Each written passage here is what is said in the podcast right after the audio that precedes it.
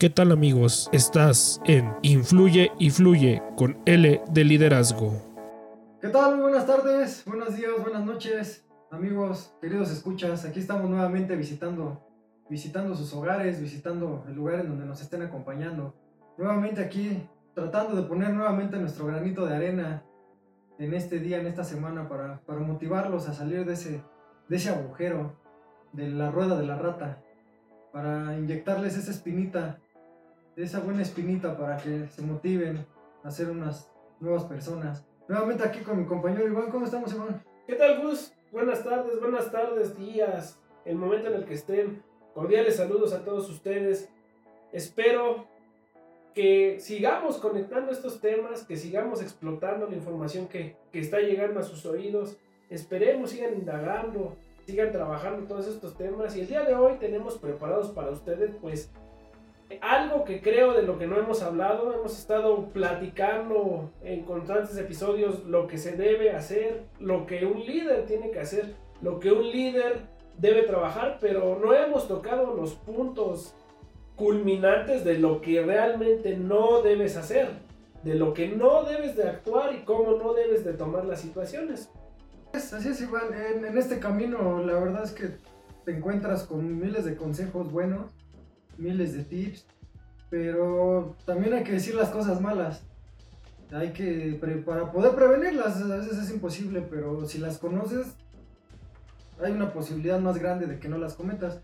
Y yendo al grano, comenzamos, comenzamos con lo que son estas, estas no cosas que no debes realizar. Y quiero comenzar con lo que es inteligencia emocional. Tal vez ustedes digan, bueno, inteligencia emocional es bueno pero en este caso lo estamos enfocando en, de, la manera en que no la debes de usar. ¿Y en qué, en qué aspecto debes hacerlo? Como tú como líder debes de tener esa inteligencia para poder llevar las circunstancias de buena manera. Hay días en los que no nos sentimos bien, estamos estresados, pasamos por muchos problemas, estamos veniendo de, de meses, de años difíciles. Y no debemos de dejar que esto nos afecte en el momento de actuar con nuestro equipo de trabajo es ahí donde entra la inteligencia emocional. Estoy hablando de no utilizarla de manera errónea, ya que a veces dejamos que nos habla de dentro, que nos dice que estamos irritados, que estamos enojados. A veces una mala palabra puede cambiar el día, puede cambiar el actuar de nuestro equipo. Hay que llevarla de manera correcta, por lo, por lo tanto no hay que usarla de forma. Tener un correcto uso de la inteligencia emocional. Claro, de otras palabras o mencionándolas con otras palabras, pues utilizar esta inteligencia emocional para poder trabajar, generar y disminuir los niveles de estrés y tensión que, a los cuales te vas a estar enfrentando día con día. Y de aquí me abre eh, pauta para poder empezar con lo que sería no integrarte adecuadamente con el equipo. No se trata solamente de decir, ah, ok, es Gustavo Antonio y trabaja conmigo pues chido, ¿no? Se acabó el problema. No, el, el, integrarte con tu equipo debe ser tener una conexión con las personas. Esa conexión que te permita involucrarte con lo que verdaderamente está haciendo, que te permita encontrar los talentos, fortalezas y debilidades de las personas con las que estás colaborando. Esto va más allá de solo intervenir en las situaciones laborales. ¿Por qué? Porque nos afectan a veces situaciones externas a, las laborales, situaciones familiares, personales o como las quieras ver. Entonces tú como líder necesitas integrarte con tu equipo de una manera más abierta en la cual puedas comprender lo que estás pasando en un determinado momento, en un determinado caso, lo que está pasando por la cabeza de cada uno de tus integrantes. ¿Para qué? Para poder utilizarlo como herramienta de refuerzo apoyo incondicional y trabajar de una manera más adecuada y fluida. Una vez que te integras con tu equipo, no quiere decir que ya los dejes, digas, ah, bueno, muy bien muchachos, eh, ya, ya nos conocimos, eh, somos amigos, podemos trabajar, ahí los dejo, aquí están sus actividades. No, este, tú como líder, un error que cometen muchos es no estar disponible. ¿Qué pasa? Llego, llegamos en el día a día, ok chavos, esta es la tarea, nos vemos a la hora de la salida, nos vemos a la hora de la comida. Está bien, o sea, tienes que dar las indicaciones, pero tienes que estar ahí para tu equipo de trabajo para cuando ellos lo necesiten. Eso no quiere decir que en cada momento les estés contestando, oiga, ¿cómo hago esto? Ah, pues así, oye, ¿cómo? No, tampoco, o sea, debes de dejar que tu equipo trabaje, pero debes dar señales de vida de vez en cuando para que tu equipo sienta, sienta que te estás involucrando.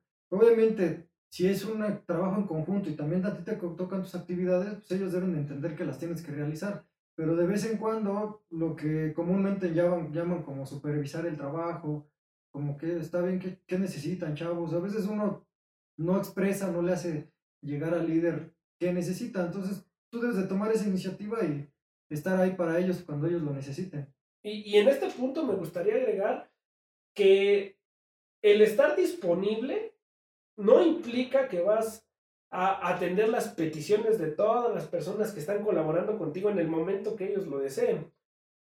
Estar disponible implica abrir un canal de comunicación en el cual todos estén de acuerdo de cómo se debe de llevar esta habla, esta, estas ciertas actividades y utilizarlos de la manera adecuada.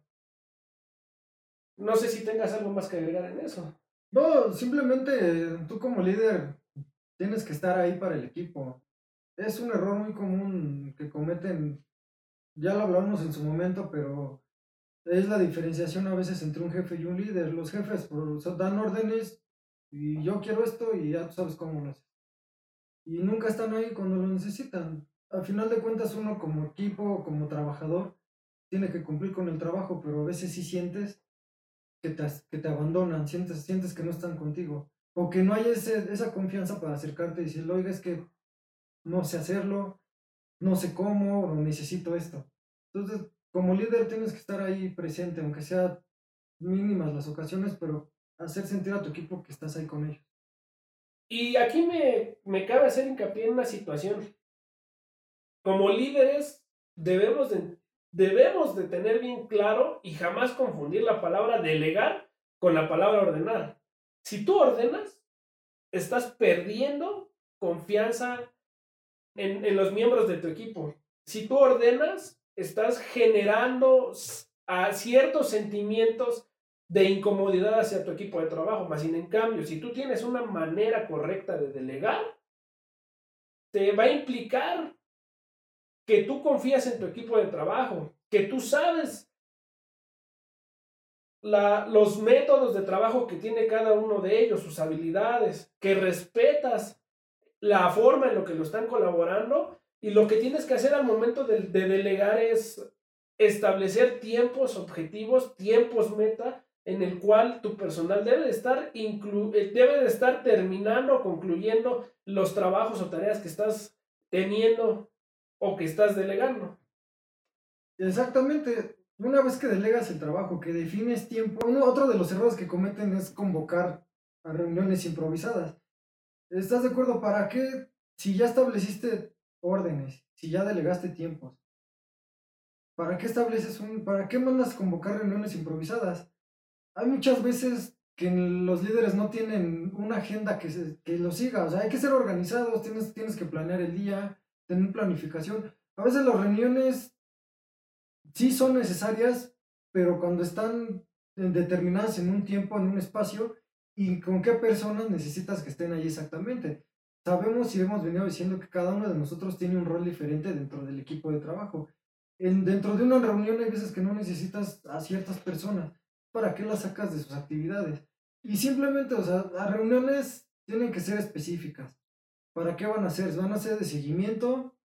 ¿Van a ser de avances? de necesidades? Pero deben de estar establecidas. ¿Para qué? Para que tu equipo se agende. ¿Sabes que tenemos reunión todos los viernes de 3 a 4? Ok, correcto. Tú ya me delegaste mis actividades.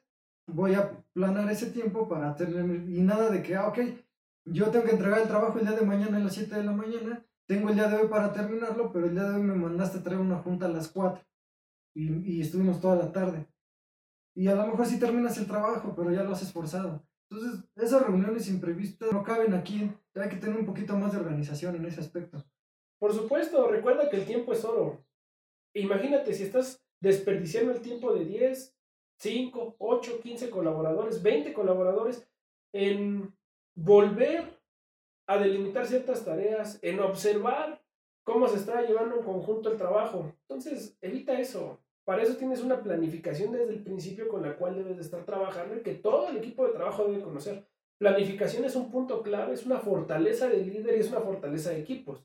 Y esto me lleva también a que en muchas situaciones no se llegan a cumplir los trabajos de manera adecuada, no se llevan a, los, no se llegan a los objetivos eh, establecidos en tiempo y forma derivado a que tienes que aprender a decir no. A veces, como personas o como seres humanos, somos frágiles al momento de que nuestros compañeros de trabajo se acercan con nosotros a, a realizarnos ciertas peticiones como salir temprano, como faltar, como ir al doctor, etcétera, etcétera. Entonces, si tú a todos siempre dices que sí, puede mostrarse como una debilidad ante tus colaboradores. No quiero decir con esto que pues seas inflexible. Hay una línea muy delgada entre entre ser flexible y, y, simple y sencillamente ordenar. Entonces, como líderes tienes que asumir riesgos, ser consciente de que es imposible tener contento a todo el mundo, a todos tus colaboradores, eh, y aprender a decir que no es esencial para fortalecer tu liderazgo, para fortalecer a tu equipo de trabajo, para que mantengas una productividad y, y que sostengas eh, las, las metas y los logros en tiempo y forma. Claro, al no saber decir que no, estás reflejando falta de personalidad. Le estás diciendo que sí a todo. Y al, no tener esa personalidad, te lleva igual a, cometer un error muy grande que es no aceptar tus equivocaciones.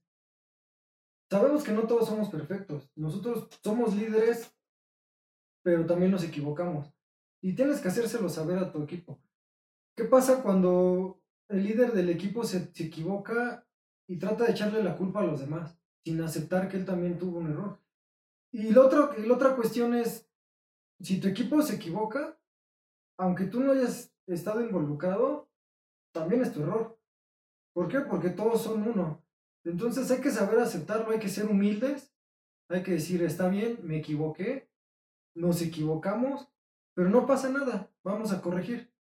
En el camino vamos a toparnos con muchas cosas, con muchos altibajos. Hay que saber reconocerlo, hay que agachar la cabeza, decir, está bien, nos equivocamos, vamos para adelante.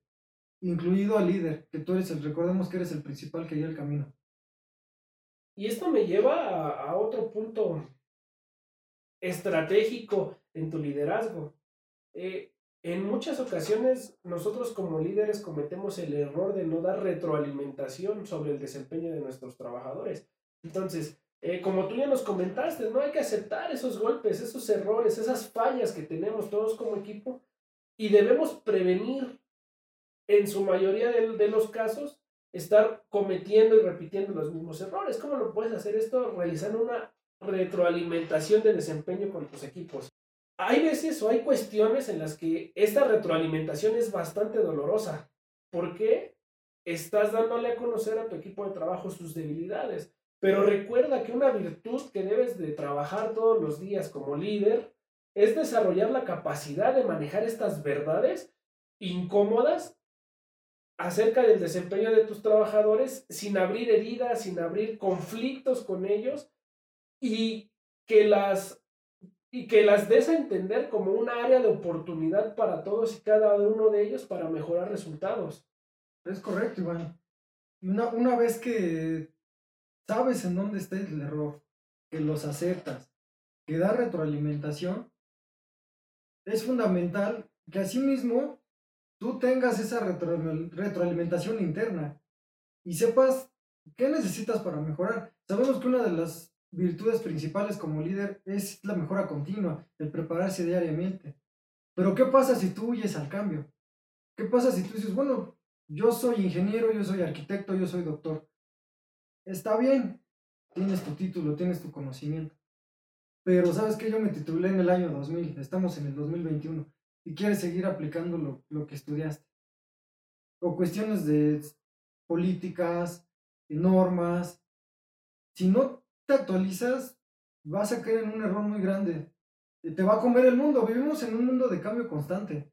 Entonces también hay, hay que aceptar esa parte y no caer en el error de no, de no cambiar, de no aceptarnos y al mismo tiempo es eso que tú estás haciendo, que es desarrollar tu talento, hazlo con tu equipo, foméntalo, siempre incúlcales la mejora continua. Si te piden oportunidad, que quiero tomar tal curso y todo, bueno, hacemos tiempo, si se puede, si, si nos va a ayudar en, en el impacto del proyecto, en la evolución del equipo, adelante. Sabemos que la mejor inversión que podemos hacer ante nosotros mismos es el conocimiento. Y creo que ya eh, antes ya lo habías comentado, pero esto me lleva a recordar y hacer énfasis verdadero, un verdadero énfasis que debes de poner especial atención es que tú eres la cara de tu equipo ante los directivos, tú eres la cara de tu equipo ante la alta dirección. Entonces, uno de los errores que es difícil de detectar o que detectemos nosotros como líderes es que no damos la cara por el equipo. Porque recuerda que el liderazgo consiste en trabajar en conjunto con todos los involucrados en el proyecto, en la organización, para sea lo bueno o para lo malo. Un líder tiene que apoyar a sus colaboradores, indefinidamente de que haya salido bien o haya salido mal. Sabemos que los altos funcionarios lo único que quieren son resultados buenos. A ellos no les interesan las problemáticas, a ellos no les interesan los conflictos, a ellos no les interesan los problemas que se estén efectuando durante el desarrollo de la actividad. Entonces, da la cara por tu equipo, defienda a tu equipo. Siempre van a existir problemas y lo importante es no es estar señalando a los culpables o quién cometió el error. Lo importante es hallar soluciones. Nunca encontrarás la salida si antes no, si antes no respondes por tus compañeros de trabajo y colaboradores. Así es. Y dalo parejo. Pues no, no solo, es recuerda que es un equipo de trabajo, si sean dos, tres, cuatro, cinco mil personas, todos son uno. No cometas el error, tener un favoritismo de, tal vez hay veces que sinceramente hay unas personas que nos caen mejor, nos vibran más, pero no puedes cometer ese error de, ok, a él sí lo defiendo y él hago que se que vean sus errores. No hagas eso. ¿Por qué? Porque eso va, a generar un, mal ambiente de trabajo, va a generar que tu, equipo no funcione, que el engrane de ese relojito que llamamos equipo no camine. Entonces, es hay que ser parejo con todos. No marcar ese favoritismo, ni marcar que alguien es menos que otros. Es pareja la cosa con todo el equipo. Y esto me abre un poquito a, la idea de empezar a platicar con ustedes sobre los canales adecuados de la comunicación. Entonces, en el momento en el que tú tienes un conflicto, un problema, o estás debatiendo, o estás asentando ciertos lineamientos y puntos específicos y culminantes en tu, en tu proyecto o en tu trabajo, por favor, hazte el gran, el gran, el gran favor de dejar de utilizar pues ciertos medios electrónicos que hoy en día están este, e, en, pleno auge, como es WhatsApp, Messenger o cualquier herramienta digital que, te que, que no te permita una comunicación uno a uno con el equipo. Este, es importante dejar de coordinar las reuniones, las tareas y los trabajos por medio de mensajes instantáneos, peor aún por correo. Eh, gestionar a tu equipo de trabajo por estos medios también es pésimo, te quita tiempo, eh, abre la oportunidad de decir es que yo no recibí el mensaje, yo no tenía internet, yo no tenía este, datos, eh, no me pagas tú los datos porque te tengo que estar contestando, porque tengo que poner esto. En fin, un, un sinfín de, de, situaciones que te van a llevar a, a, a, pérdida de tiempo. Si tú lo traduces a meses o lo traduces en semanas, esas pausas en, las que no tienes un canal abierto de comunicación instantáneo te lleva a, la una, a un retrasamiento en todas y cada una de las actividades. Entonces, por favor, deja de utilizarlo. No hay como que tomes el teléfono, hagas una llamada directa o te levantes de tu lugar y vayas a buscar a los personajes, a las personas involucradas, debatan, encuentren una solución y sigan adelante. Creo que mencionaste cada uno de esos puntos. No, no mucho que agregar más que estamos en un mundo en que las herramientas que podemos utilizar son miles, tal vez a veces ni sabemos cuál utilizar. Pero nada como la comunicación personal, ese sentido de pertenencia, ese sentido de, ok, me está diciendo las cosas, el jefe viene a mi lugar y me las dice, a veces algunos a lo mejor tengan asistentes, pero me mandó a hablar, me llamó. La comunicación a la antigua creo que sigue funcionando en ese aspecto. Las herramientas, como vayan saliendo, tal vez en algún futuro WhatsApp eso ya no sea lo de hoy, salgan algunas nuevas. No digo que no sirvan, pero hay que darles el uso necesario. Son herramientas de comunicación, más no son herramientas de manejos de equipo. Bien lo dijiste, sentido de pertenencia con tu equipo. Es tu equipo de trabajo, entiéndelo. Los fracasos y los logros que tengan es para todos. A veces como líderes nos colgamos las medallas cuando las cosas están bien hechas. Y cuando están mal hechas, no queremos dar la cara y buscamos y señalamos gente que es la culpable. Deja de hacerlo. Sé un buen líder. Sé mejor persona. Contribuye con tu equipo, desarrolla líderes y sobre todo, toma acción ya. Es correcto. La palabra clave. Actívate, toma acción y no hagas las cosas que no te van a llevar hacia el camino del éxito sin más por agregar, está, damos por finalizado este episodio. Los esperamos al, para el siguiente. Espero les, les siga gustando. Eh, nosotros vamos a seguir trabajando con la misma pasión del principio. Y si no todo, algo, algo que les haya agradado, aplíquenlo. O no aplíquenlo en este caso. Sigan, sigan en este camino y los invitamos a seguir investigando y a seguirse desarrollando en este camino de liderazgo que, y sé que les va a traer muy buenos resultados. Es tu momento, disfrútalo, gózalo. Entiéndete, compréndete, reitérate. Adelante, es tu momento hoy. Sigue adelante, no te detengas, ya diste un paso. Te faltan mil, pero es uno menos. Gracias. Hasta luego.